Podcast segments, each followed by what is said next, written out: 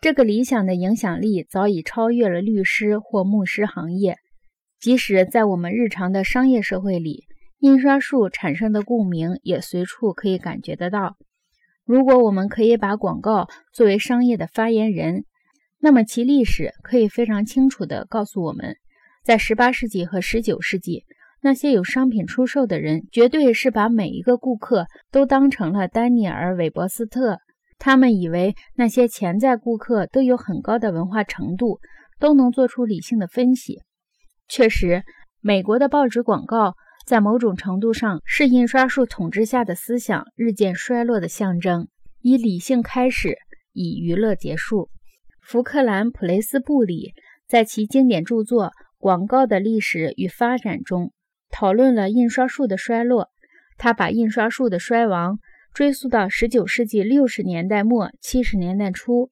他把这个时段之前的时期称作排印技术的黑暗时代。他所指的黑暗时代开始于一七零四年。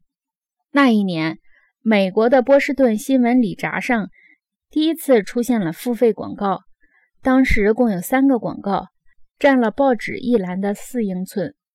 其中一个是为抓小偷悬赏，另一个是为了找回被不知名者占用的铁砧悬赏，第三个广告是想卖什么东西。但和我们今天在《纽约时报》上看到的房地产广告毫无相似之处。在纽约长岛的牡蛎湾有一个很好的漂洗作坊，可供出租或出售。此处亦可作为农场。有一间新造的砖石房屋，旁边有另一间房子，可以作为厨房和作坊。有粮仓、马饲、果园和二十亩空地。作坊可以单独出让。或和农场一起出让，有意者可以向纽约的印刷商威廉·布拉特福特询问详情。一百五十多年以后，广告的形式变化不大。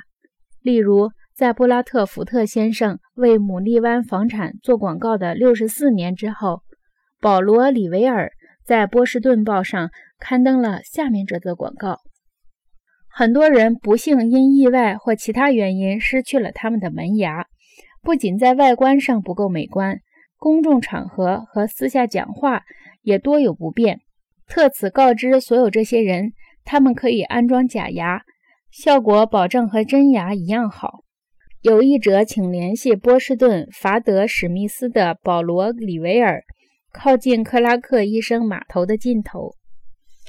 在另一段广告里，里维尔继续写道：“那些由约翰贝克补的牙。”或是那些补过的牙仍然松动的，可以到他那里加固。